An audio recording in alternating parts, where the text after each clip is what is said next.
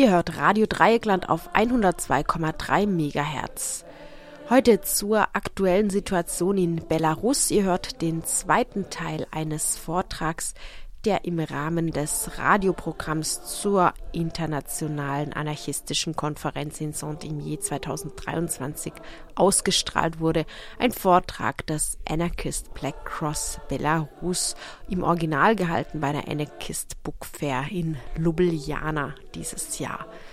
Ihr hört heute den zweiten Teil. Den ersten Teil könnt ihr auch nachhören in unserer Mediathek rdl.de. Er wurde am gestrigen Mittwoch zwischen 18 und 19 Uhr gesendet.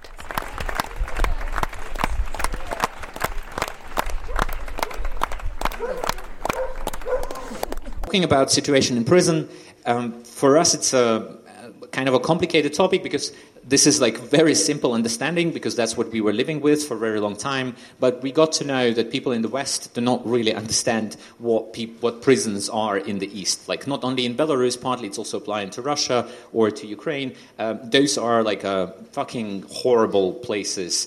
Even if you think horrible places exist here.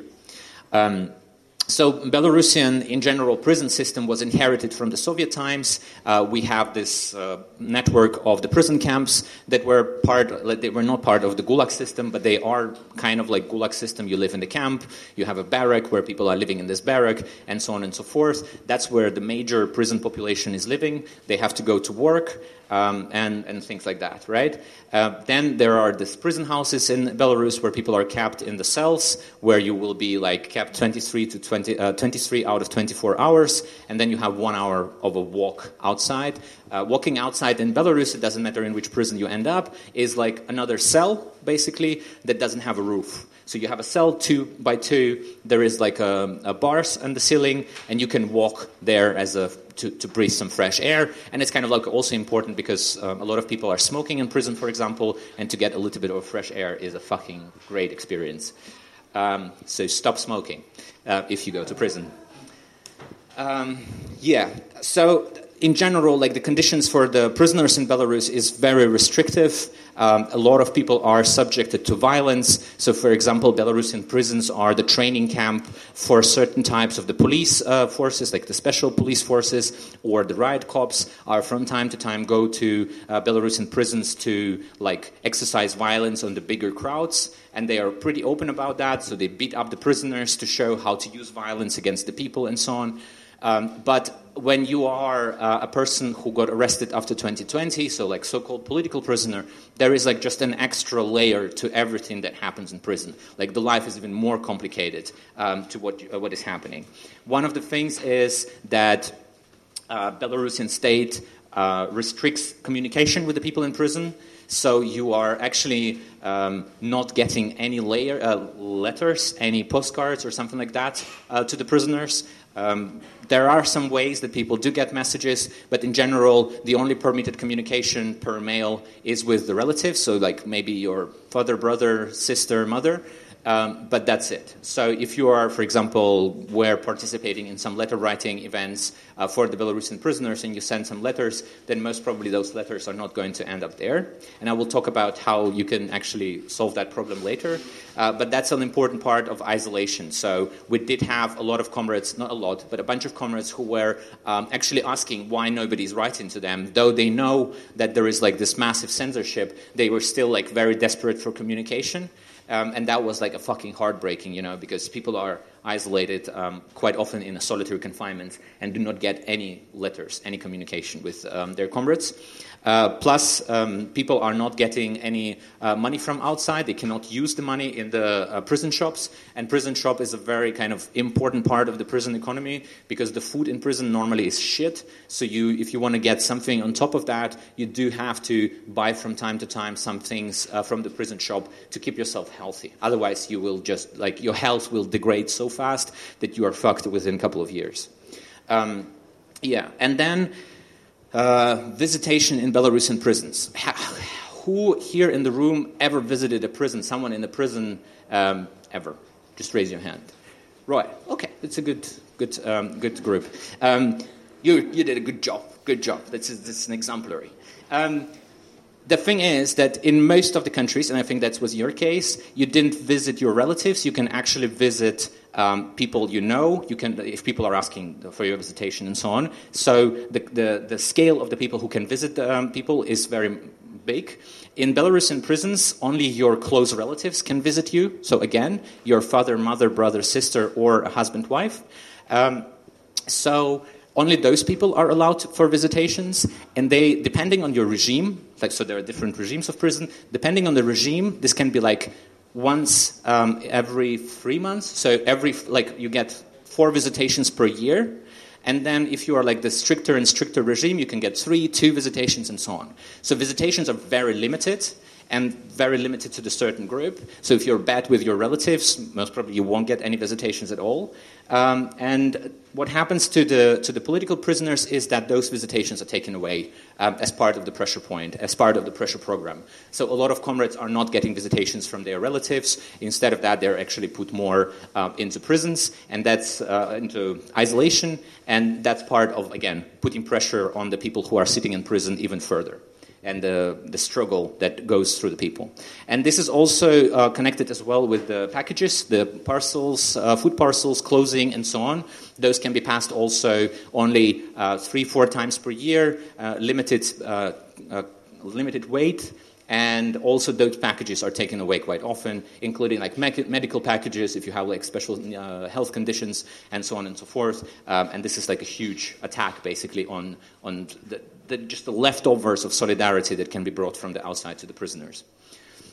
Then um, it is quite common that if people are even ending up in the prison camp, uh, they will be transferred to the high security facility uh, later on in their prison ter- uh, term. So that's what happens right now to the anarchists um, in Belarus. A lot of them are passing through like an extra step, and they are transferred to the prisons um, where the conditions are a little bit more harsh, and um, in general, like the treatment of those prisoners are like very fucked up because they are like special prisons that are built up to break like an organized crime bosses and shit like that. Um, and that's where our comrades are ending up.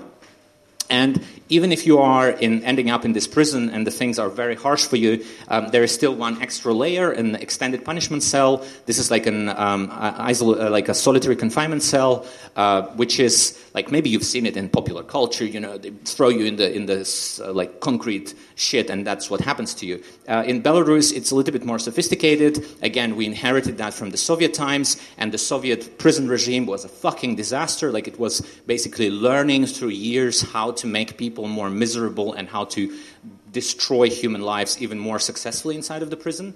And uh, the solitary confinement prison is, again, also like a concrete cell, sometimes with the wood um, on the floor. Um, there is quite often no heating in those cells, so in the winter it gets very cold. It gets so cold that you cannot sleep actually. You have to constantly move. Um, you do not have any benches. Um, this is like the flipping bed that goes up um, uh, for the most of the time of the day, so you have it only for eight hours from 10 in the evening till 6 in the morning down. Uh, you do not have mattresses normally and stuff like that, and um, it's a it's it's a sort of a torture of its own, right? Like one of the comrades that was sitting in the solitary confinement in the winter, he was describing it in the way that yeah, I could sleep like 15 minutes, then I do 20 minutes uh, workout or 30 minutes workout, then I can sleep 10 more minutes in the night, and then this is repeating, right? Um, just imagine you are like you you've been cold in your life once upon a time, right? Imagine that is like permanent state for 15 days. You are cold constantly. There is nothing that can, can warm you up. You're just basically the, you are the only thing that can warm you up is your fucking will to live, to live, you know. And those are the things that people are going through like on the regular basis. The isolation cells, the, the solitary confinement in many prisons is overcrowded, and you get a queue so people are queue, like, you know, you got like 10 days in the solitary confinement that you must probably will wait for next 30 days because there are already people who have to be there. And there are like these comic situations where people are getting kicked out from the solitary confinement because the other people have to go to the solitary confinement and they can do their solitary confinement in 15 days later. Um, so, like, this, is, this, this practice is used in mass. It's not only used on anarchists or some like hardcore political prisoners, but used on everybody who's considered to be political. Yeah. And um, the other part is that Belarusian um, regime, Belarusian prison regime, started also color labeling or labeling the prisoners. Uh, some of you might have seen this again in the popular culture during the Nazi times they had in their prison camps. In Belarus, they started in 2014 with like extremist and terrorist prisoners, plus uh, drug uh, abuse um, or drug users who ended up in prison. Um, those had like different tags and from 2020, it extended to like this massive, it basically exploded to this massive amount of people who were prosecuted for participation in the protest. They get this yellow label. This is like um, extremists and the yellow labels mean that uh, you get like an extra treatment and it can easily be identifiable by the prison guards who are the uh, political prisoners. A lot of uh, a lot of uh, yellow labels are not allowed to communicate with each other depending on the prisons. Like there are prisons where you are not allowed to do that. And also uh, prisons where uh, the general prison population is not allowed to talk to the yellow labels. So you get like complete social isolation. You are living inside of the prison but nobody is allowed to talk to you and the punishment punishment is going to the solitary confinement or being kicked out to the uh, prison, like a closed prison facility. Yeah. Um, that's what I mentioned. All right. Um, war in Ukraine, right? Um, this is a huge topic, and uh, we can talk about it, I think, for hours and hours and hours. And if you want to discuss about it, we are at the table. Um, it is something that is affecting us a lot because we are, as an anarchist, do not know borders somehow, and a lot of people who are in Ukraine are our friends, brothers, sisters, and so on. Um, so this war affects those we know, but it also has a huge implications on how the situation develops in Belarus itself.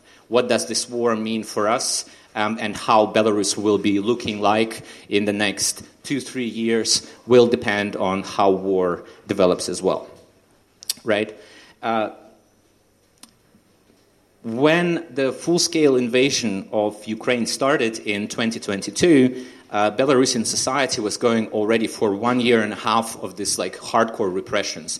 Uh, there were, I think, over 70,000 people who left, the, or no, there were beyond 200,000 people who left the country in different directions. Some went to Ukraine, some went to Lithuania, uh, to uh, Poland, and so on, some even to Russia.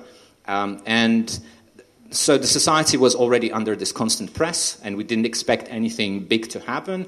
But the war, like, just basically spills from the Belarusian border, and actually thousands and thousands of Belarusians go on the streets. Like, suddenly you get all these people who were persecuted, who are under fear of being prosecuted, they go on the streets. And in the first few days of the protest against the war, uh, there are, I think, over a thousand people detained. And those thousand people, just to understand, and it's different between Belarus and other uh, places where the protests were happening. In Belarus, um, those people went to prison. Those people went to like 15 days in prison. Um, many of them were tortured. So everything that I was talking about before, like the repression apparatus and so on, those those methods were applied to those people who were participating in that protest. Um, that's why, like, although the protests were there and the people were trying to stop the war, um, the uprising didn't spill into like something bigger, and also like it didn't explode in Russia. So I think for Belarusian society, it was like very a huge downer, and a lot of people stopped protesting. So, like the, the risk of just going on the street and stopping this war, um, uh, the possibility of stopping this war was not uh, basically enough to make any difference. Because at the end of the day, although Belarus was participating in the war, I think for a lot of people, like it's, I mean, you can't stop the war um, through influence on Lukashenko or some other people. Um, yeah, but at the same time, I would, I would do the next slide. But at the same time, like those people who couldn't participate anymore in um, in the protests on the streets, they thought, okay, we are not going to stop. Like this is this is not our way. We are politically involved. We are active people. We do believe in changes in the society. So some people turned into the railroad sabotage. This is like the most famous thing I think everybody knows or heard about from Belarus, uh, where people were destroying like uh, parts of the railroad, it was not like they're coming with a fucking saw and destroying the railroad, right? Uh, the modern railroad is a very digitalized infrastructure, so there is a lot of like electronics, so and it's very expensive. So they were destroying that electronics that was responsible for you know doing the automatization of the railroad. and it was very successful. The idea was to paralyze Russian troops uh, that were transported through the country, and it worked to a certain degree. Um, where some optimistic people are saying that's why the Russians uh, failed in Kiev. I mean, for sure, partly yes, and for sure, like there was a lot of anger, and that's why uh, there was a lot of like pressure from Moscow to Minsk to stop that from happening, um, and that's why there was this law passed that would actually introduce death penalty for um, sabotage or attempts of a sabotage. And to this, I think within a week it's escalated uh, where the cops started shooting people, not deadly shooting, but for example, here you can see a person who was detained um, in attempt to do the sabotage, but then um, the cops on the video on purpose like shot him uh, um, in both legs to show like to the rest of the people who are doing that sabotage that we start like using firearms against you. Um, so take the fuck care about that. And um, it worked in some extent. The level of like sabotage on the railroad um, decreased dramatically. And in general, uh, by now, so summer 2023, we do not have like a massive resistance against the war in Belarus. There are still like smaller groups that are doing certain sabotage. Like there was uh, recently this big uh, news about the Russian um, intelligence air, airplane that was uh, damaged in Minsk and, and things like that. So people do some certain small actions of sabotage, but a lot of people would do that action and leave the country because, like, for doing these things, you can get killed in Belarus very easy, um, even after being arrested officially by the cops. Um, I just wanted to add that um, right now, like, we could only see personal, let's say, disgust or personal um, fight, let's say, against uh, the war or the symbols of war. So, for example, you, you could hear stories sometimes a taxi driver refusing to drive a Russian military and then getting punished for that.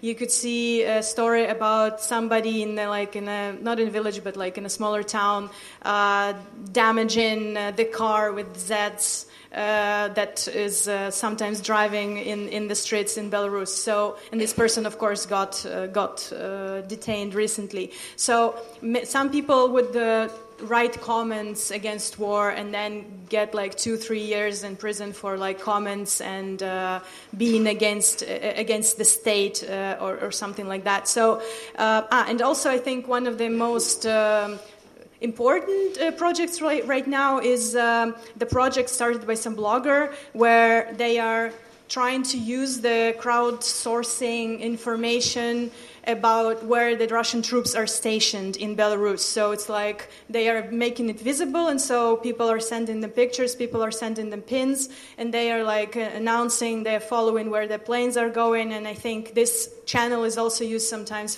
by the intelligence uh, in Ukraine to like identify. So, so it's like the only way for the people in Belarus to be against war right now is like secretly doing something or some smaller damage, because nobody believes uh, that a mass, a critical mass, is uh, is um, is a way to, to do it. Uh, you want me to do the next slide? Okay, then I will stand. no, sorry. Okay. um, um, so this is the news story, right, of Lukashenko and Prigozhin. Um, Lukashenko, who saved Prigozhin as a uh, rioter, yeah, rebel, rebel Prigozhin, right, who tried to attack Moscow. Um, okay, this is funny, but not so funny for us, right, because uh, all these people are now in Belarus, um, stationed somewhere, and um, I don't know, just probably looting, attacking women, or whatever they are doing uh, in their normal lives when they're not fighting. So, um, what's important to say about Lukashenko here? So, clearly, Belarus is part of this war. Uh, and clearly, the fact that Belarus is not part of Russia, like, even though objectively it is already, uh, some people mm, like like to call it an invaded land because it's like an occupied land because uh, we cannot say that there is a separate authority anymore. So it's more like Chechnya, where they have Kadyrov, but Chechnya is part of Russia while Belarus is still not. And why is it? So you have to uh, understand that Belarus and Russia has been a union state, something they call the union state for 20 years now, I think. They always tried to like amalgamate, but they never did. And everybody thought it was because Lukashenko was so stubborn and so cool. But my opinion is that it's just very convenient for both of them to not be one state. For example, if Russia starts the war, all the sanctions are targeted against Russia.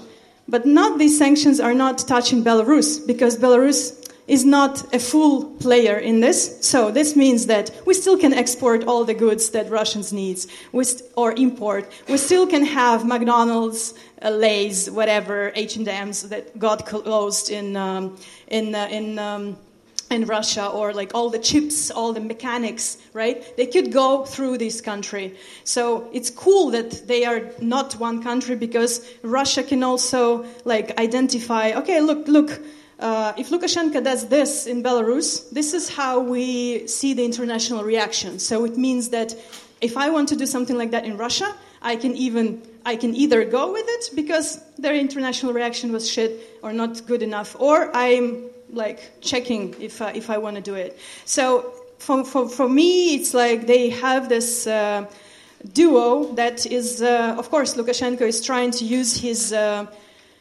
um, position as a buffer zone between the west and the east and uh, actually you don't need to like invade belarus because it's already almost the same or even worse uh, than russia because we think that basically many of the policies, many of the repression tactics that were used in Belarus in 2020 are now used in Russia with the same efficiency rate or even, even more. So right now it's not like, it's, it's basically like a test lab for, for the regime, uh, for the Russian regime. And um, the problem with uh, Lukashenko is also that, uh, for example, Zelensky or the government of Ukraine is trying to play with him, like trying to kind of be a little bit harsh, but also like not closing completely the diplomatic relations because they want him to be a little bit on their side. And this is why it's also very, uh, we see it very. Um, like a double standard, let's say, because uh, uh, the government was accusing Belarusians for doing nothing against this war, like the Ukrainian government, and like not really acknowledging these uh, opposition leaders that we will talk a little bit later, who are against war, who are trying to do and like who are trying to get the attention of the Ukrainian uh, uh, politicians, but they still like abstain from meeting them. They still abstain because they understand that as, as soon as they do it, Lukashenko will like move completely uh, and side with Russia. Um, and so, what's important is that. Um, it's, it's now become like a little bit like an Australia for the UK, where you could uh, send the criminals, right? Uh, the people that you don't like, and it's it's the land where somebody will take care of them uh, without like disturbing the general Russian population and stuff like that. And um, yeah, so so basically, Belarus is like a resource hub for Russia, and uh, they enjoy that position. Like the, the government enjoys that position. Um, what's also important is that. Uh, and we're going to talk about it a little bit later when we will tell you our position on that war. But uh, the thing is that Belarusian state or like Belarusian regime uh, we think it's uh, getting more and more uh, fascist uh, features. And a few of them are the merging of state and society. So it's like if you can be part of the state only if you're loyal, so if you're disloyal, we're gonna like destroy you as a society. This is what also like happened. It's still going on. So if you're not, if you're against the regime, you're like against the whole thing, the whole Belarus, the whole system. So you're like not one of us, and you're gonna be exterminated or suppressed. Um, complete control of cultural media sphere. That's already happening.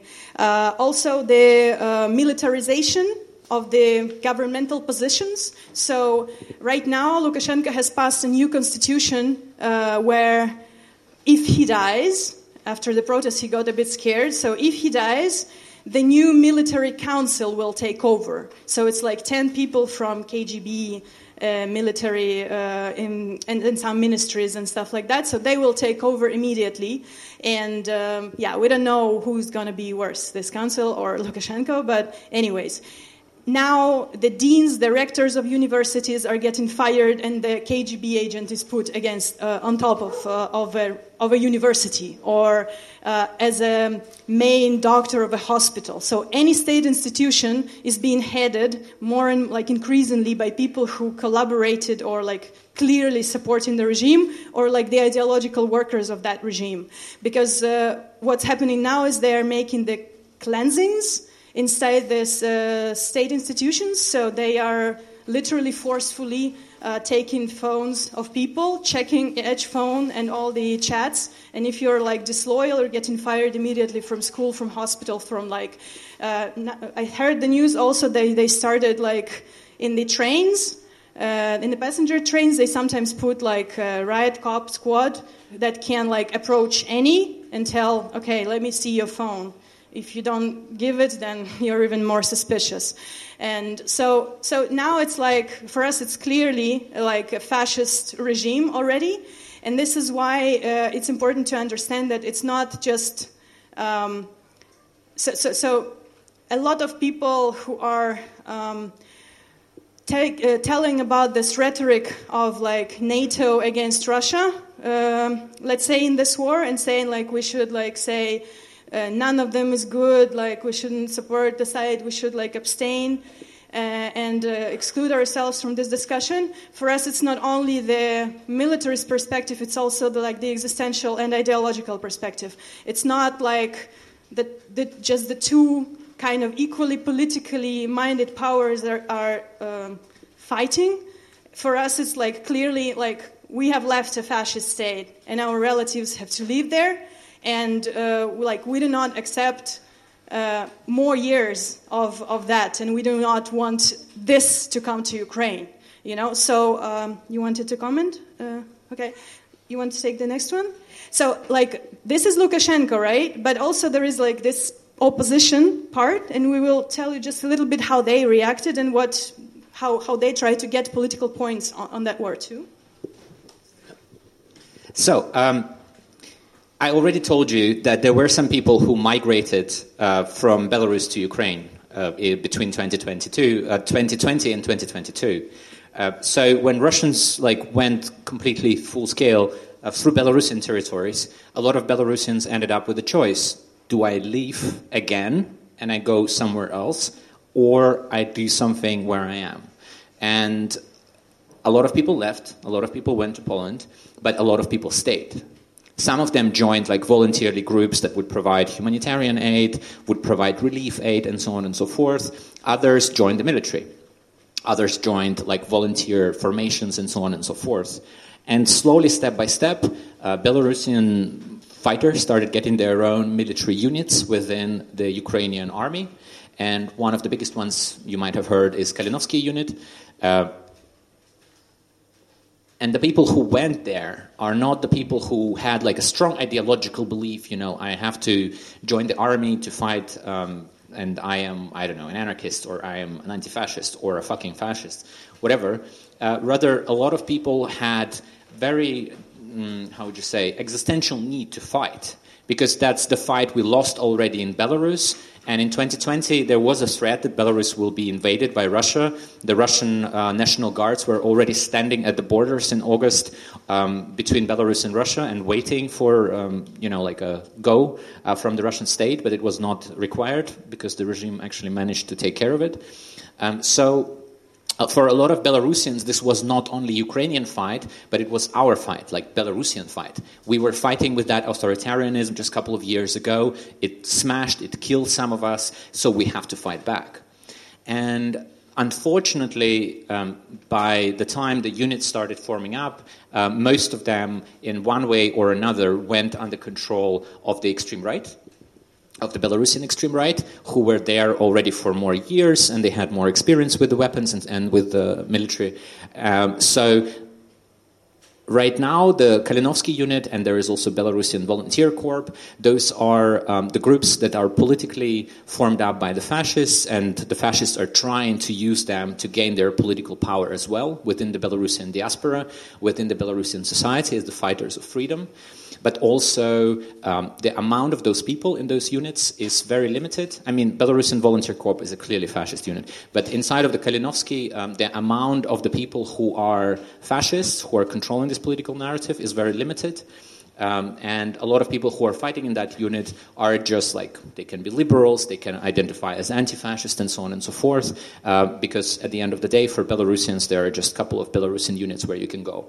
There is an attempt to depoliticize um, the the fighting unit in Ukraine through another, like I will show you the guy, through another uh, political, like another political unit that will be more liberal and less like right-wing radical and will be more associated with Tikhanovskaya. But this is more on the way. And um, yeah, and I think like it's very important to understand that for a lot of people who went to fight in Ukraine, um, it was very clear that if Russia wins, we all like Belarusian diaspora is just you know we can drop the weapons, we can just drop everything and just fucking give up and live our miserable life till we fucking die because there is there will be no uh, positive agenda for the next generations to come as the Russian state will continue to expand. Like if the Russian state wins, it will continue try to win even further and further and further. Um, so, for a lot of people, the, uh, the, the, destruction of the Russian state or loss of the Russian state in this war is an essential step uh, towards like the liberation of Belarus. If Russian state exists as an authoritarian regime, there is very little chance that it will actually give possibility for Belarusian society to be free. Um, so, yeah, that's the case. And um, uh, also, some of the Belarusian anarchists and some of the Belarusian fa- um, anti-fascists uh, went to fight in um, in Ukraine, who were there or who joined later, and they are on the front lines right now. And in general, uh, Belarusian diaspora is one of the biggest like fighter, like international fighters inside of the Ukraine right now. Um, even though the country, as I was mentioning, is like 9.5 million people, it creates like one of the biggest military internationalist uh, groups in the military. Um, talking about um, the Belarusian opposition, uh, since 2020, the narrative changed a little bit. Uh, Belarusian opposition was more like a liberal, hey, we should be like civic in the way we are approaching Lukashenko and blah, blah, blah. But with uh, tanks rolling through the country, uh, this narrative kind of like very clearly flipped to the point that, yeah, we have to burn those fuckers and like burn those tanks, destroy that, um, that military presence in, in, in the way. And of course, like in the first months of the full scale invasion, uh, a lot of people were rallying to collect money to pass those um, resources further to the uh, Ukraine, to the Belarusian people, but also to the Ukrainian people um, to fight back. And slowly the narrative was changing. And of course, because the narrative is changing, certain people are dropping out and certain people are moving in. And here on the picture, you can see this is like a, a United Strategic Cabinet transition cabinet. I mean, they were creating this opposition bullshit uh, formations for very long. So this is one of those. Uh, but inside of it, we have. Um, I think three people at least, or four people uh, who were connected with the regime before, apart from Tikhanovskaya. Tikhanovskaya was not connected with the regime. But the guy on the left was a diplomat uh, of the Lukashenko in France. Uh, the, the next guy is a, head of one of the departments of the political police who flipped in 2020, and, and so on and so forth. And this guy on the right is a former military um, airborne unit colonel uh, who was in Brest by the time the protests were. And he is now the person who is trying to organize this kind of like apolitical or liberal uh, military unit inside of Ukraine. Um, they are not great people. You have to understand that those people who were inside of the Belarusian regime for so long they didn't have opportunity to become liberals or anarchists in the best case. No, they are the people who have very like authoritarian perspectives on how the world should work. Um, it, they are just unhappy with the way the things are, and they are not in power. So we do not expect them to, be key, to become, you know, like the engines of the changes inside of the Belarus, but rather people who will grasp to power as soon as they have a possibility when Lukashenko is gone.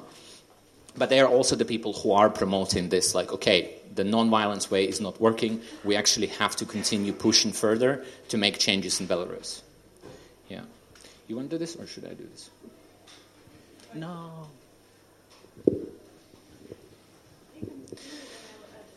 Okay, so um, in general, as for like the anarchist movement, the Belarusian anarchist movement, the war is a fucking horrible thing. It's not like we are running around and saying, yeah, war is great, let's do some more wars. War is horrible. War is suffering and it's destruction and it's a rise of reactionary ideology, and, and I mean, you all know that.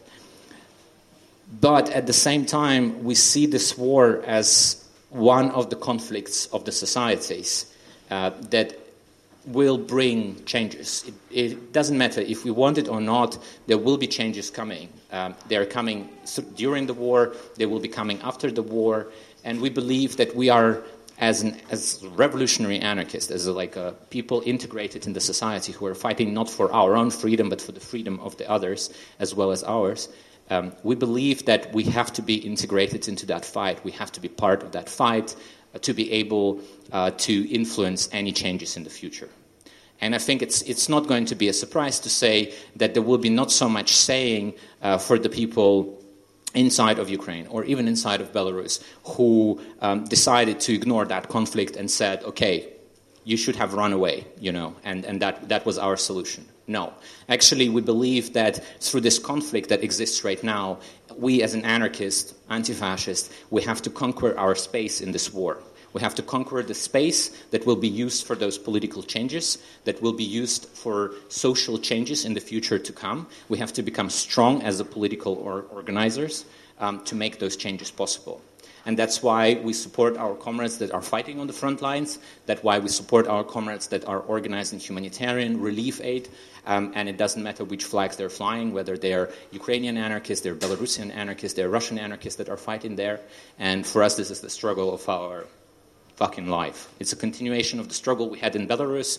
Um, and I think it is very important for us to mention it here because all those things, those repressions and, and things like that, it's, it, it's not like we are trying to become victims. This is part of our struggle. Our struggle is not the poor fucking anarchists that are suffering through the whole generations. No, we are the anarchists, we are revolutionary anarchists that are fighting for freedom. And this war is part of that fight. Of course, there are different, um, uh, different people who are fighting in that war, but we believe that as an anarchist, we do not have any right to not participate in that. We actually have a duty to stand with the workers together um, in the fight, with the workers who do not have any choice as well. They cannot run to Poland, they cannot run to, um, to I don't know, Germany. This is individualistic choices. We believe that as a collective people, we have to stand together with the others. I just wanted to say that um, it's important to understand that we see Russia, like Russian regime, as the gendarme of the revolutions in the region. So it's like as long as there is this regime, there is not going to be any change. And for us, like the if Putin wins on any level, like on, with any, so he stays in power, if his regime stays in power, it would mean literally no space for anarchists, neither in Russia, nor in Belarus, nor in Ukraine. If he loses, we can see, yeah, it can be a fatal failure. Yes, we can see uh, the PK, uh, the Kalinovsky unit, uh, uh, fascist management uh, going back to Belarus and trying to install their own uh, junta. But we would prefer that to 26 plus years of Lukashenko without any change and with like so we would like to see the change and react to that instead of just saying okay let it be like that. We can't change anything and we just want to live. So uh, basically we like you can see uh, the we have like a brochure which is a um, abc belarus position in war but also i'm part of the uh, group of belarusian anarchists in warsaw and uh, we like we made a, like a longer te- text on it.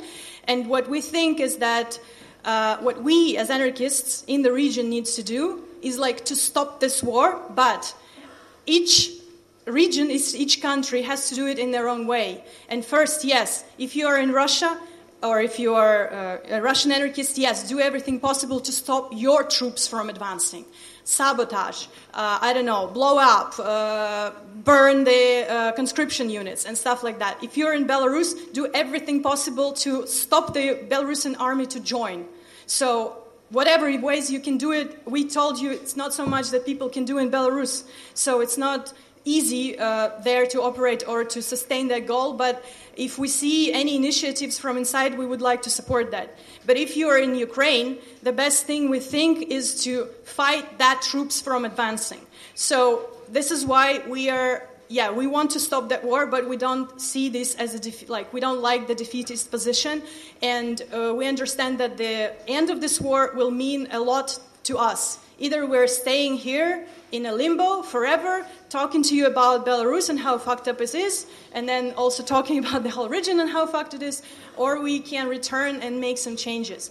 So, um, so yeah, this is. If you want to read more, like there's more like argumentation in this uh, in this text. It's downstairs at our stalls, um, and um, we are running a bit late. I'm going to wind it up. Uh, just coming back a little bit to our prisoners, right? Um, let me just do it. So, anarchists in Belarus, uh, are there any? Of course, at least the biggest group is in prison right now. And um, also downstairs, you can take a poster where we feature all of them. You have to? You have to. Uh, and please uh, bring more to where you are coming from and like spread them and uh, post in your social centers and they, ha- we, they have like a donation QR code and stuff like that. So, um, what else? ABC Belarus, yes, we still exist. Uh, we have some problems also because uh, many of our com- comrades um, ran away to different countries. There is not so much of a movement left, let's say, that we can interact with. Uh, and the problem is that people just start living their lives, you know? So we've got people who have 20 plus years here on this list.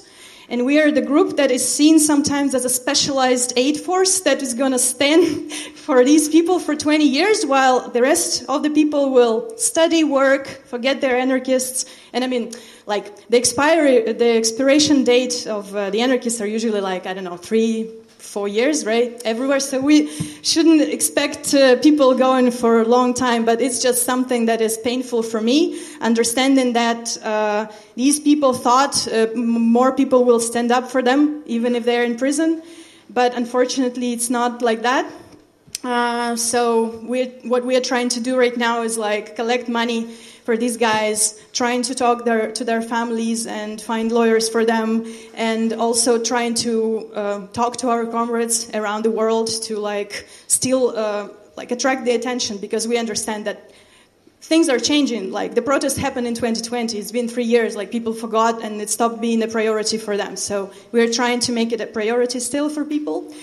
There is a Pramen.io, like a website, a media collective that uh, is creating content mostly in Russian, but also there is a big English section where we are trying to uh, publish, not we are trying, these collective is trying to publish uh, important information that they think um, is is good for the foreign people to know. And for example, I was telling you about the protests, and there, like, it's either on the website, but also here on the stalls, uh, like a very long brochure about our analysis of the protests, our own mistakes.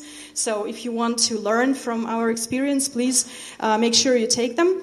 Um, and like I said, I was part. I'm, I'm part of this group of uh, Belarusian anarchists in Warsaw. What we're trying to do is that we're trying to work with the diaspora. So we think that people who left and mostly still politically active in Warsaw and trying to organize against the regime, we would like to make this uh, group like, let's say our target audience because if we all come back together it's, it's important for us that these people will be more sympathizing with us than with liberals or with the right wing. So we are doing a lot against nationalism, against the militarization of the opposition, which we see as like the belief in the strong hand that changing women for all, uh, for, for four guys who are from former militaries and stuff like that. So we are trying to be critical to, um, about all these trends. And like, actually, we are also like against uh, this riot porn that is happening right now, for example, with this Kalinovsky, uh, um,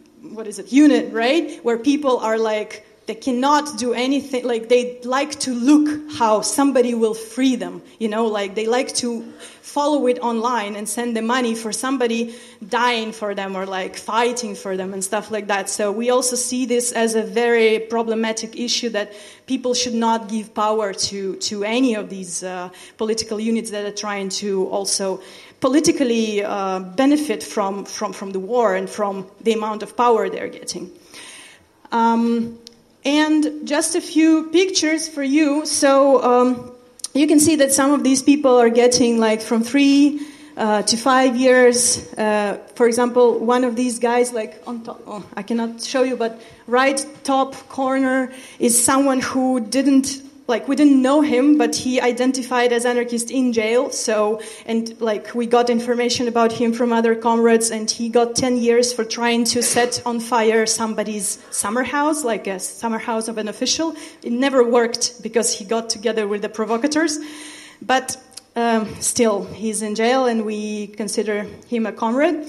Um, you men- I mentioned Pramen.io website, right? And these people, you can see uh, they got like five years. Why? Because uh, they were in the protest, holding a banner with a link to that website. And since that website is a, is a extremist formation, you cannot like link to them. So they got five years for the banner, and um, of course, like not for that. This was used as a reason, right? We all know that, but still um, it's as funny as that. You might have heard of the anarcho partisans group who got 20 years, uh, most of them, and now at, least two of them got one more year on top because they are unruly in prison. They don't want to. And also, like one of the guys who was on the on the run for 10 years, he got uh, tried again for his previous uh, actions. Um, most of these people have been moved or are in the process of being moved to the high security prisons and being in isolation cells.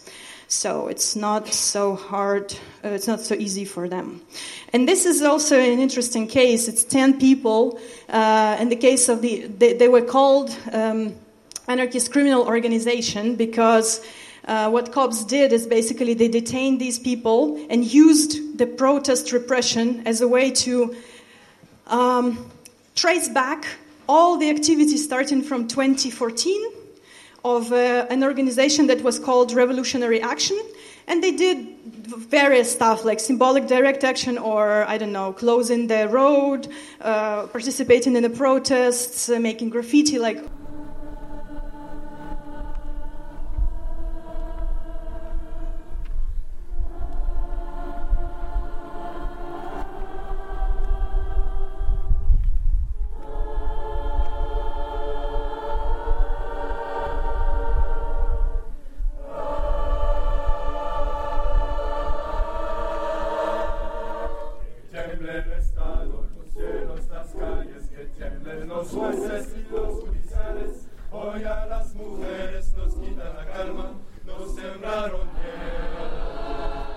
Bei Radio Dreieckland hörtet ihr heute den Mitschnitt eines Vortrags des Anarchist Black Cross Belarus über die aktuelle Situation in Belarus.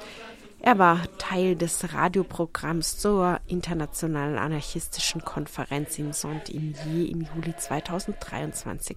Ihr hörtet heute hier den zweiten Teil dieses Vortrags. Beide Teile könnt ihr in unserer Mediathek auf rdl.de nachhören.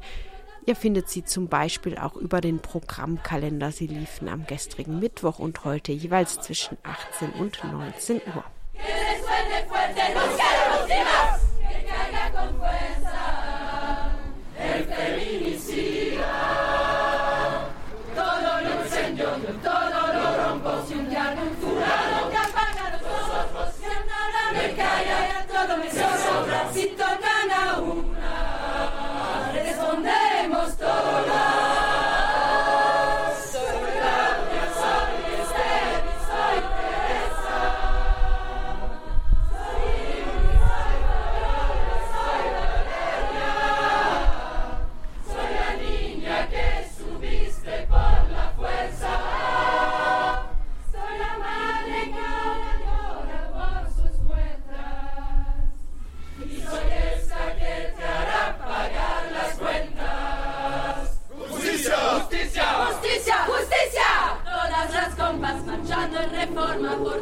Las moras peleando en Sonora, por las comandantes luchando por Chavas, por todas las madres buscando en Tijuana. Cantamos sin miedo, pedimos justicia, gritamos por